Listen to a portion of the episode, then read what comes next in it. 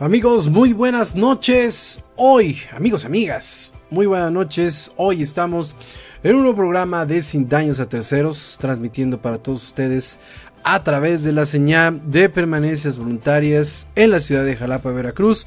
Una ciudad de Jalapa, Veracruz que está... Oh, hoy estuvo entre un sol, entre caluroso, entre todas estas cosas que desafortunadamente pasan en esta ciudad. Pero estamos muy contentos de estar aquí transmitiendo para todos ustedes a través de la señal de permanencias voluntarias. Y hoy, hoy vamos a platicar de algo eh, muy importante. Eh, tenemos que platicar de esta situación que está pasando allá en eh, territorio de, Guerrero. Tenemos que hablar de todas estas cosas que están sucediendo. Espérenme, déjenme bajarle un poco a la música de fondo. Tenemos que hablar de lo que está sucediendo ahí en Guerrero, todo lo que sucedió con el huracán Otis, pero sobre todo tenemos que entender qué fue lo que sucedió con este huracán, que eh, muchos científicos eh, a nivel mundial eh, se encuentran impresionados por la forma en cómo este huracán avanzó. Y los mexicanos estamos más sorprendidos por la forma en cómo el gobierno de México, a pesar de que sabía que existían este tipo de situaciones, no hizo absolutamente nada. Y me refiero a que no hizo absolutamente nada porque no hubo ningún plan de contingencia, nadie fue a los albergues, una situación verdaderamente lamentable. Pero tenemos que entender por qué este huracán se ha convertido en uno de los más mortíferos que hay en la historia moderna, tanto de México como de Latinoamérica y sobre todo la forma en cómo estamos pues tratando de paliar esta situación. En, la transmisión que tenemos en YouTube, porque estamos transmitiendo simultáneamente en eh, YouTube y en nuestra plataforma de TikTok, eh, pues bueno, en, TikTok vamos a, vamos a pasar el video en donde eh, las personas pueden ayudar a Acapulco llevando diferentes víveres, porque a pesar de que el gobierno federal sigue diciendo y sigue pensando que las situaciones eh, en Guerrero ya están, digamos que del otro lado, pues no, las personas siguen necesitando víveres, siguen necesitando apoyo económico y sobre todo siguen necesitando mucho apoyo de todos nosotros los mexicanos. Entonces vamos a comenzar con este programa de Sin Daños a Terceros que se llama Huracán Otis, entre la negligencia y el cambio climático. Comenzamos aquí, en sin daños a terceros a través de la señal de permanencias voluntarias. No se lo pierdan.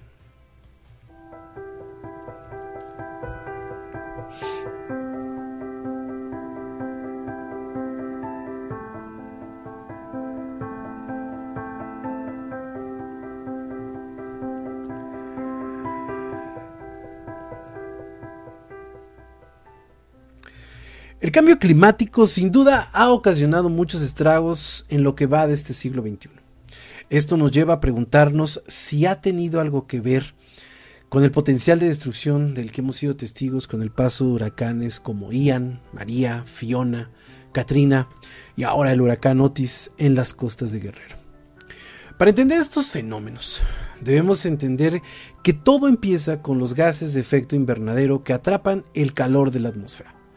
De acuerdo con estudios de la Administración Nacional Oceánica y Atmosférica, o el NOAA, NOAA por sus siglas en inglés, los gases de efecto invernadero a causa del cambio del calentamiento global han modificado el comportamiento y el mismo ha repercutido en la creación de huracanes cada vez más poderosos y con sus obvias consecuencias.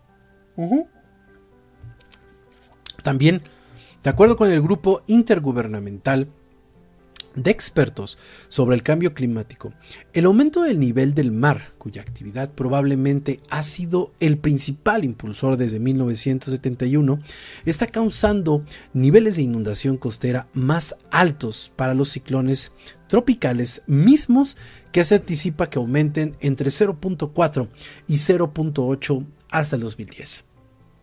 Por lo tanto, se prevé que las tasas de lluvia de los ciclones tropicales aumenten en el futuro, debido al calentamiento ocasionado por la actividad humana.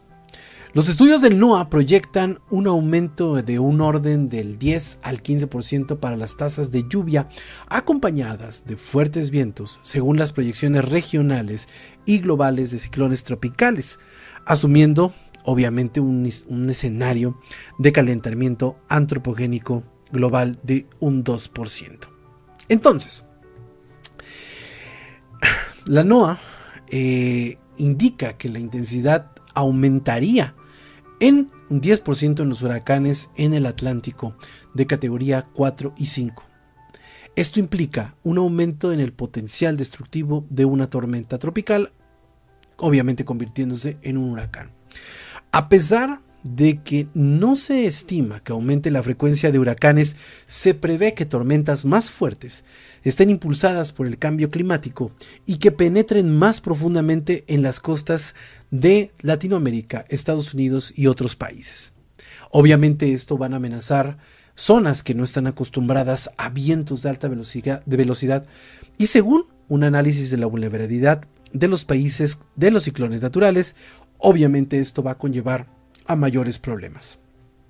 Entonces, sabemos o entendemos que eh, tenemos una realidad que tenemos en nuestro país, que es una costa que desafortunadamente se encuentra eh, manejándose a través de diferentes eh, zonas, con huracanes, como tormentas tropicales, y que muchas de ellas habían estado eh, manteniéndose de una forma eh, ciclónica normal, en donde el ciclón se formaba, la tormenta tropical se formaba, la depresión tropical se formaba, se formaba el huracán y llegaba a las costas sin ningún tipo de represalia hasta el momento en donde llegamos a este huracán Otis.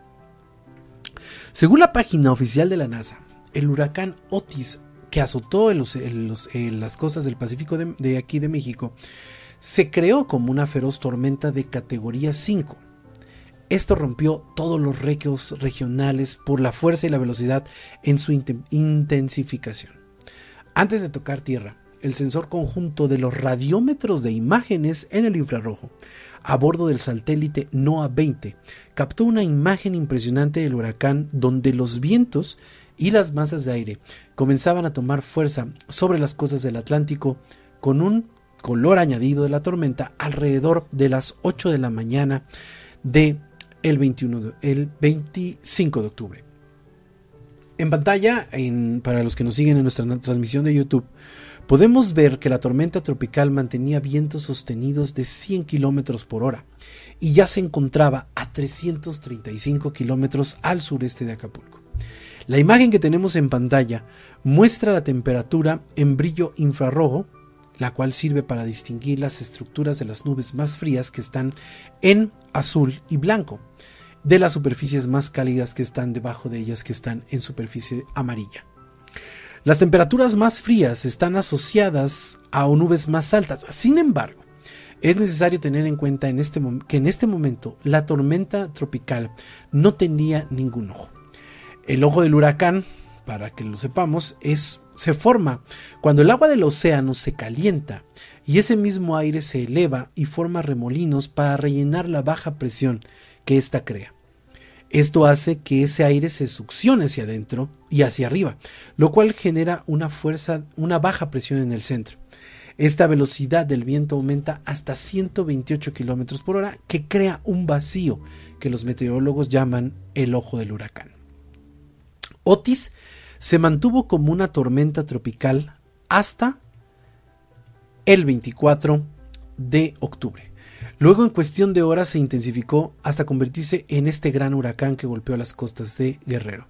A las 12.25 de la mañana del 25 de octubre, Otis tocó tierra en Acapulco, con vientos sostenidos de 270 kilómetros por hora.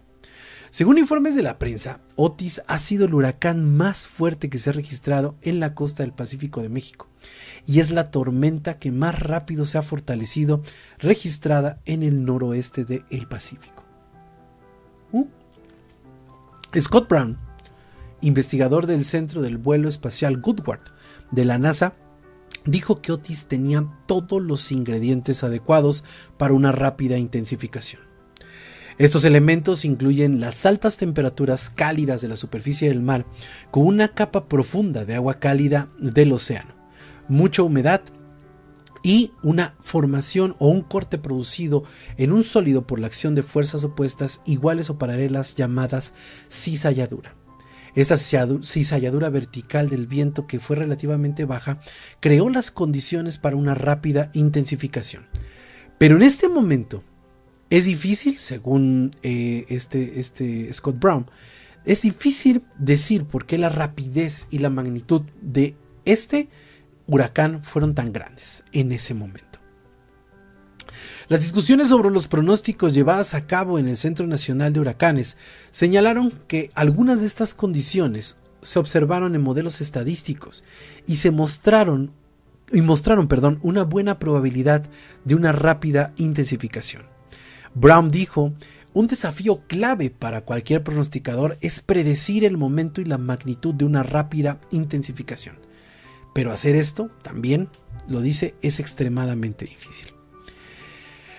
Los datos recopilados por el Centro de Vuelo Espacial Woodward ayudarán a muchos investigadores meteorológicos a aprender más sobre los factores ambientales que contribuyen a la estructura e intensidad de las tormentas similares a Otis. Dicha información podría resultar útil para la Administración Nacional Oceánica y Atmosférica, el Centro Conjunto de Alerta de Tifones de los Estados Unidos y las agencias internacionales responsables de desarrollar pronósticos de huracanes, tifones y ciclones. Pero aún con todos estos datos, los científicos intentan descifrar con cautela cuál es el origen de la velocidad en la transformación de Otis. Hasta el momento, la, hasta ahora, perdón, está atribuida a la temporada del niño y el aumento de las temperaturas del océano. De acuerdo con investigadores de instituciones como el Centro de Investigación Científica y de Educación de Superior de Ensenada y el Instituto de Ciencias de la Atmósfera de la Universidad Nacional Autónoma de México. En estos momentos se puede atribuir, el cambio, se puede atribuir al cambio climático, pero tampoco lo podríamos negar. Hacen falta datos. En el Pacífico, la información data de 1950, pero para cuestiones de cambio climático se necesitan muchos más años de datos, por lo menos unos 100 o 120 para poder tener tendencias observadas. Esto lo explica Cristian Domínguez, investigadora del Instituto de Ciencias de la Atmósfera de la Universidad Nacional Autónoma de México. La especialista en hidroclimatología tropical resalta que hasta hoy se conoce gracias a la ciencia. A nivel mundial, no solo para el Pacífico bajo condiciones de cambio climático, están habiendo una reducción en el número de ciclones tropicales, pero sí se están convirtiendo en más intensos.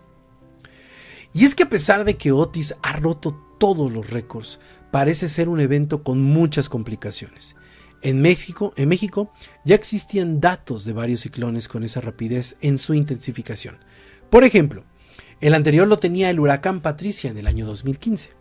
De hecho, de 1966 a la fecha, solamente dos huracanes se han intensificado de igual manera que lo hizo Otis, ya que el agua del mar al momento de que se estuvo desarrollando tenía 30 grados centígrados. En ese momento, con 27 grados, perdón, con 27 grados centígrados, un huracán ya puede empezar a desarrollarse. Ahora, con 3 grados centígrados más en las mediciones anteriores, los resultados pueden ser muy complicados y catastróficos, explica Alejandra Méndez Girón, coordinadora general del Sistema Meteorológico Nacional. Desde la tarde del lunes 23 de octubre, el Centro Nacional de Huracanes de Estados Unidos alertó que Otis era potencialmente catastrófico y para la tarde del martes 24, el centro ya advertía que el huracán, hasta ese momento categoría 4, era extremadamente peligroso y potencialmente mortal, por lo que debían acelerarse las acciones para proteger la vida de las personas, pues ya se predecían significativas inundaciones costeras y olas grandes y destructivas. En ese momento, los modelos numéricos no indicaban que se podía intensificar rápidamente, sino que era un huracán que podía impactar a lo mucho como un categoría 4 pero el Centro Nacional de Huracanes de Estados Unidos hizo un vuelo de reconocimiento con los huracanes que en ese momento se indicó que había potencial para que el huracán se intensificara hasta categoría 5. El Centro Nacional de Huracanes de los Estados Unidos, que a su vez es el Centro Meteorológico Regional especializado de la Agencia de la ONU, afirmó que Otis se había intensificado explosivamente durante las últimas 24 horas, una marca solo superada en tiempos modernos por el huracán Patricia en el 2015. Entonces, de acuerdo con la información del Centro Nacional de Prevención de Desastres, el CENAPRED, los modelos de pronósticos internacionales no preveían en un inicio que el huracán evolucionara como lo hizo. Así es.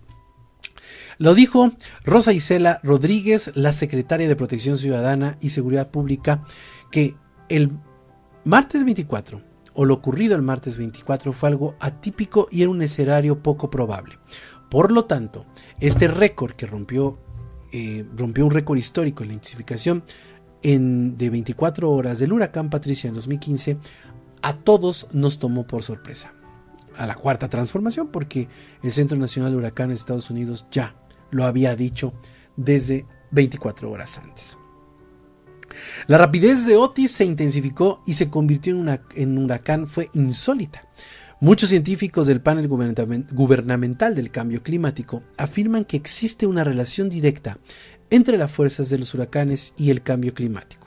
La comunidad científica de México aún no puede confirmarlo completamente. Lo que sí puede decirse es que la temperatura del Océano Pacífico Ecuatorial oscila entre un estado cálido y frío de manera natural por la presencia de los fenómenos de El Niño y la Niña. Este año, por ejemplo, el niño ha transportado corrientes submarinas con el calor proveniente desde los trópicos hasta las costas del Pacífico mexicano. Este evento común ha provocado que el Océano Pacífico, que normalmente oscila entre los 23 y 29 grados, esté más caliente de lo normal con temperaturas arriba de los 30 grados, lo que tiene una consecuencia en los ciclones. Es decir, entre más caliente esté el mar, hay más energía disponible para alimentar este tipo de eventos. Por lo tanto, según Cuauhtémoc Turrent, investigador del Laboratorio de Pronóstico Meteorológico del Departamento de Oceanografía Física del Centro de Investigación Científica y de Educación Superior de Ensenada, en Baja California, dijo que es muy difícil atribuir el hecho de la intensificación súbita del fenómeno al calentamiento global. Esto es algo contraintuitivo, porque dice, sabemos que la energía que alimenta a las tormentas proviene del océano, y mientras más caliente sea el agua superficial, más intenso es el fenómeno. Uno podría pensar que si el clima a futuro sea más cálido, suena lógico que los ciclones van a ser más intensos, pero resulta que esta historia está incompleta. No solo es la temperatura superficial del mar el único factor que, afecta la intensidad de los ciclones, también importa cómo están distribuidos los vientos en la atmósfera. Es decir, para que un ciclón se intensifique como lo ocurrió Otis, los vientos a diferentes alturas tienen que estar más o menos alineados en la misma dirección. Según apunta Turrent, que asegura que para poder decir que este evento trágico se puede atribuir directamente al cambio calentamiento global, es necesario llevar a cabo una serie de estudios que no hay manera de saber 48 horas que ha pasado el evento. Esto sostiene el especialista.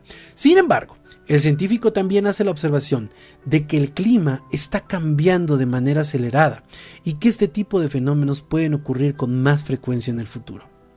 Según la investigadora Cristian Domínguez de la UNAM, amiga mía por cierto, señala que en las próximas décadas se puede esperar que los huracanes sean más destructivos, no solamente en términos de viento a lo que se refiere el sistema de categorías, sino también en cuestiones de precipitación.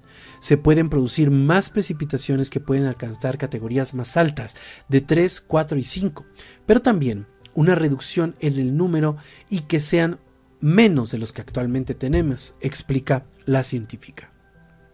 En opinión, también Rosario Romero Centeno, investigadora del Instituto de Ciencias de la Atmósfera y el Cambio Climático de la UNAM, las personas que viven en las zonas costeras siempre deben estar atentas y preparadas para la llegada de un huracán, aun si se pronostica una temporada poco activa, ya que solo un, huracán puede tener entre, que puede entrar a tierra puede causar una gran devastación.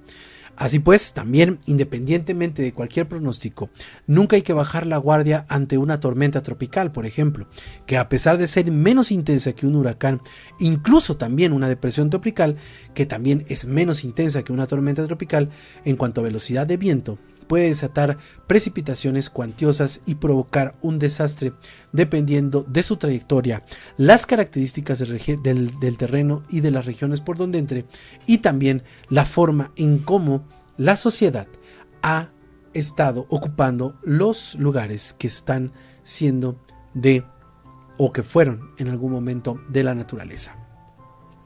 Este programa está diseñado para que tratemos de entender qué fue lo que sucedió con el huracán, el huracán Otis.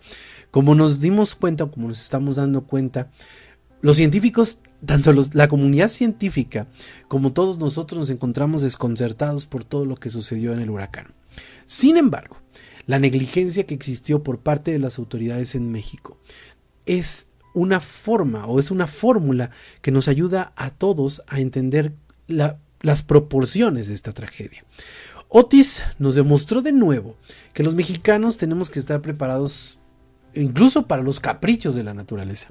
Pero estos caprichos de la naturaleza están siendo observados por miles de científicos a nivel mundial que hasta el momento se encuentran y que siguen haciendo teorías acerca de las situaciones y cómo el cambio climático está pegando o está siendo eh, un factor primordial en todo este tipo de situaciones y en todo este tipo de observaciones.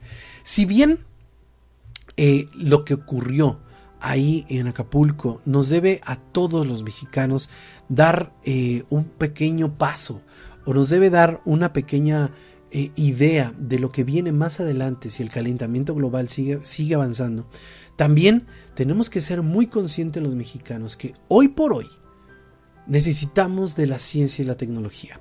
Necesitamos que estas personas que están haciendo estas investigaciones tengan los recursos suficientes para poder hacerlo. Y también tenemos que recordar que la cuarta transformación en, este, esta actitud negligente que ha estado teniendo en todos estos años de administración le ha reducido en demasiadas eh, cantidades a todo lo que es la tecnología y las formas de investigación. Tenemos que entender que nuestros hermanos nos necesitan, los hermanos acapulqueños nos necesitan y hoy lo que sucedió con el huracán Otis y lo que tenemos que entender del huracán Otis es que hoy puede ser este huracán. Mañana podemos tener dos o tres o cuatro Otis en una sociedad que no está preparada, no tiene las condiciones y sobre todo tiene un gobierno negligente que no entiende que la preparación, la prevención y sobre todo el escuchar a las personas que sí saben de lo que están hablando es una gran diferencia entre el desastre y el horror.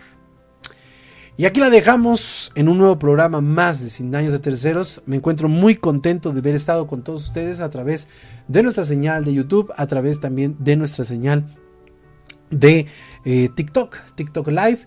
Y nos vemos en un próximo programa aquí en Sin Daños a Terceros a través de la señal de permanencias voluntarias transmitiendo desde Jalapa, Veracruz. Mi nombre es Cede López. Hasta la próxima.